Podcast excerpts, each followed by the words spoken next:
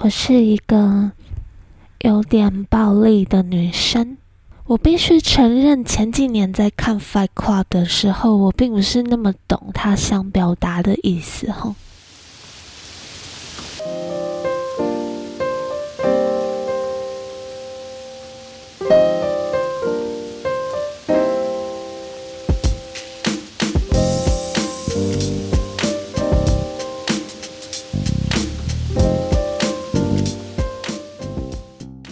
好，我是罗娜。沉寂了一阵子，在想主题的过程有一些挣扎。事实上，我有很多想好的主题，但不知道为什么，就是没有一个可以让我真正的去行动，就是真的去开始着手写稿。最近的新闻纷乱呢，本来也是想用一个比较温暖的方式去带给大家一个比较喘息的空间。这时候就发生了一件事情。前几个礼拜，我在经历一个比较 rough 的过程，时不时会有一些愤怒啊，就是很 moody，就是一个很 emotional 的状态。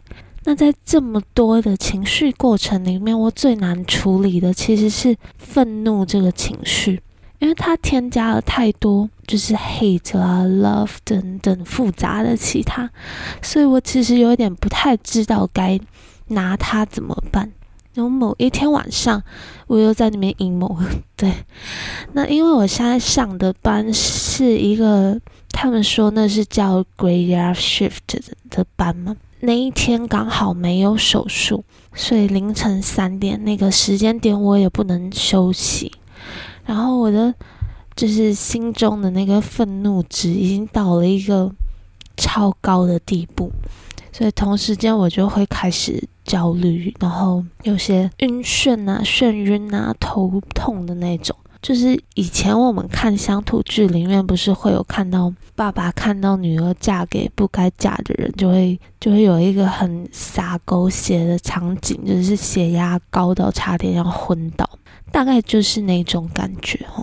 那这时候我就躺在休息室的沙发上，有点动弹不得，因为这些事情就是一直 running in my head，所以我也睡不着。我就想着，那我要划手机来看看别的事情，来让自己分心。这时候我就看到了一篇介绍阿瑟·菲利格的文章。他是谁呢？他是美国二十代到五十代一个靠着拍摄凶杀案现场成名的摄影大师。然后我就开始搜寻他拍摄的照片，就是他是专拍一些凶杀案第一时间的现场，人倒卧在那个血泊中啊，被虐啊，尸体的照片，很奇怪的，很奇妙的，看着看着我就。冷静下来了，然后后来隔了几天，我看到了，就是在 YouTube 上面看到杰克·格伦霍演的独家新闻，新是那个猩红山庄的那个新字哈，然后我就决定，哦，我想开始做暴力美学这集。这边引用一下作家林奕涵在一个访谈里提过的。如果今天一个真实报道里面看到的暴力啊、新三色的细节，你是看不下去的；但是今天放在一个小说里的话，你却可以。那是因为你从中得到了一种审美的快感。所以我一直很好奇，这种既痛且快的感觉是来自于为什么？我们都说不要鼓励暴力，不要制造邪恶。那为什么会有这么多 R 级残忍的血腥片？为什么有人看 A 片的性取向是 SM，是强奸？对不起，现在提这个是一个比较敏感的事情，但是这是一个事实。甚至我在前几年一直最喜欢的 R 级片是多混剧。会不会因为在现实中，为了社会化，我们抑制了心中的这种暴力，所以才有了暴力美学的产生？好，让我们心里一小部分原始的黑暗面，可以借由这些影像投射得到正常的释放。先来结构一下，暴力美学一词，它是源自于二十世纪九十年代开始，它将暴力啊、残忍、血腥画面跟美学艺术做结合，挑战我们在观感上的道德底线。十六到十七世纪有一个非常有名的艺术家，他叫卡拉瓦乔，他的作品便是以血腥和暴力成名。所以，这证实了暴力美学这件事情。这个词，它虽然是从二十世纪才开始冒出来的，但是这种对于暴力的着迷，并不是一个现代才有的东西，是从古至今，它都是受人欢迎的。从古典画走到动态影像，电影的发展也从纪实开始走向虚幻、科幻。从必须富含教育意义到到后来可以只是纯粹满足你审美的快感，暴力美学到底会造成什么样的效力效应？会助长暴行还是释放压力？首先，我们先从生理学的角度来看哦。以下内容是科学人上一篇文章的通证，在一九二零年，生物学家黑斯。他在一项以猫为实验的动物实验中，发现脑部下视丘一群深部的神经核跟我们的攻击性行为有关系。这个脑区它也负责掌管其他强烈冲动与生存的行为，如交配啊，或是觅食。那黑斯在猫脑中植入电极，刺激神经核时，原本温驯的猫还会出现。开始有一些攻击的，准备进行攻击的动作，然后它就会攻击并且杀害笼中其他的动物。人类中也有同样的这样的神经结构，称为下视丘攻击区。有些人类实验的结果也显示，暴力情绪和杏仁体有强烈的关系。杏仁体是我们脑中一个掌管情绪的东西。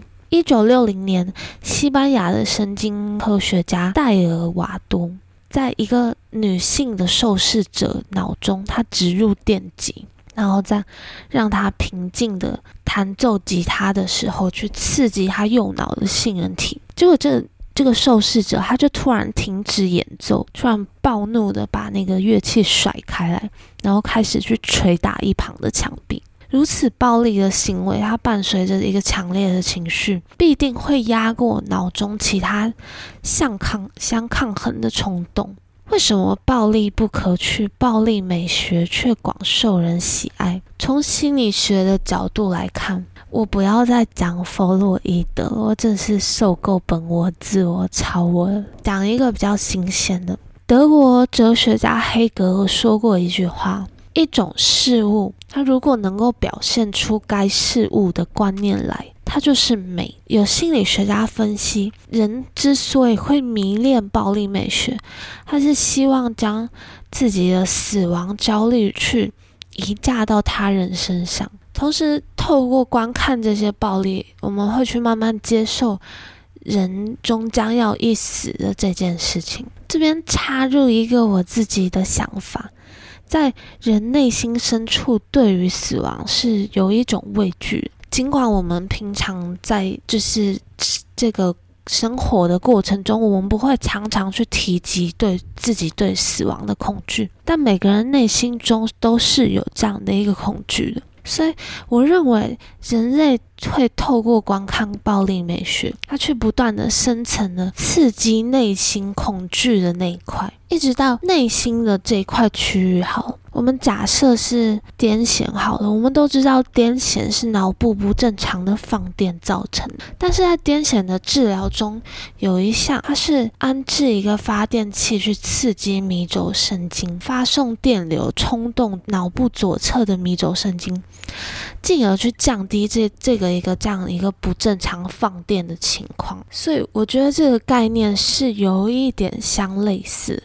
当我们触及到内心死亡恐惧的那一块的时候，我们的大脑它绝对不是告诉我们说你去看一些真善美啊、迪士尼、宫崎骏，我们会寻求一个更刺激、更黑暗的内容来麻痹内心的恐惧。再者，电影又将暴力跟美学做了结合，等于同时刺激我们大脑的视觉皮质愉悦的系统，又降低了我们的死亡焦虑。这就是暴力美学受人爱戴的原因啊！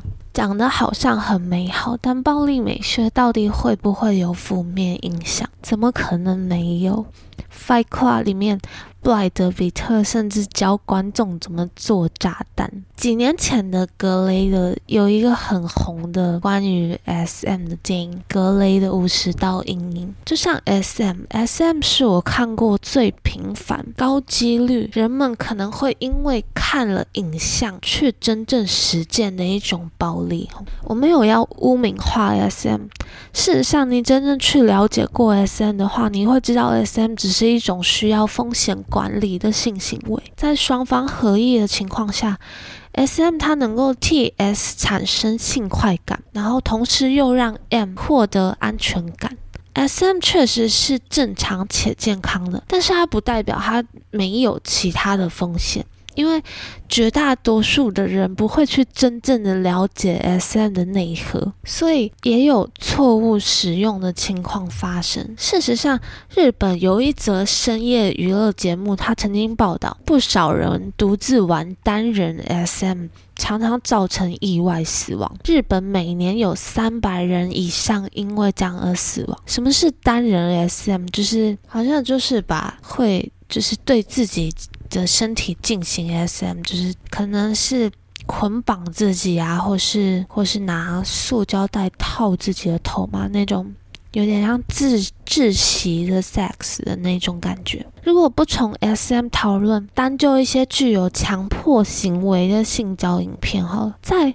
日本一本书由齐藤章贵写的《痴汉心理学》里面提到，以事实来看，的确有许多性犯罪者会受到这一类作品的影响。它里面内文写到，虽然年代有点久远，不过一九九七、九八年实施的警察厅科学警察研究所调查新闻指出，在五百五十三名强奸、强制猥亵的嫌犯之中，有三十三点五 percent 回答他们模仿了 A 片的情节。如果将范畴限缩至二十岁以下的少年，比例也是逼近五成。如此高的一个比例，其实很难让人再提出说。而现实是现实，但是拍片只是拍片的主张吧。长期浸润在暴力下，也可能会带来负面的影响。哥伦比亚大学医学中心的一个就是 fMRI，fMRI 就是功能性的核磁共振造影这个研究中心的研究者已经证实，观看暴力节目。它会导致你脑中去抑制侵略行为的部分变得比较没有活性，就是你会比较没有可以控制的，因为你没有感觉，比较会麻。同时，哥伦比亚科学家也证实，当实验的对象他们观看来自热门电影中描绘暴力动作的片段后，他们负责抑制行为的这个脑部网络，跟我们刚刚提到的杏仁体。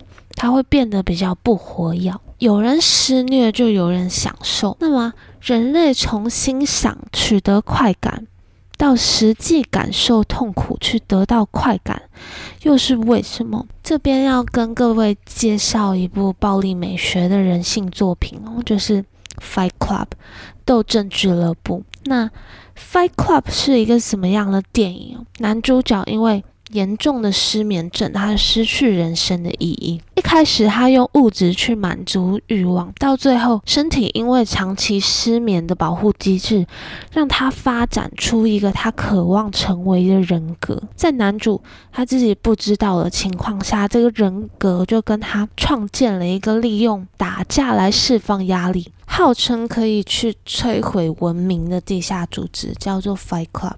除了暴力美学之外，这部电影还带有非常强烈的黑色幽默，因为 David Finch 是一个非常擅长运用想象的导演。Fight Club 这部电影可以延伸的哲学人生观其实很庞大，但是内容细节也是多到爆。但是网络上其实已经有做过很多详细解析。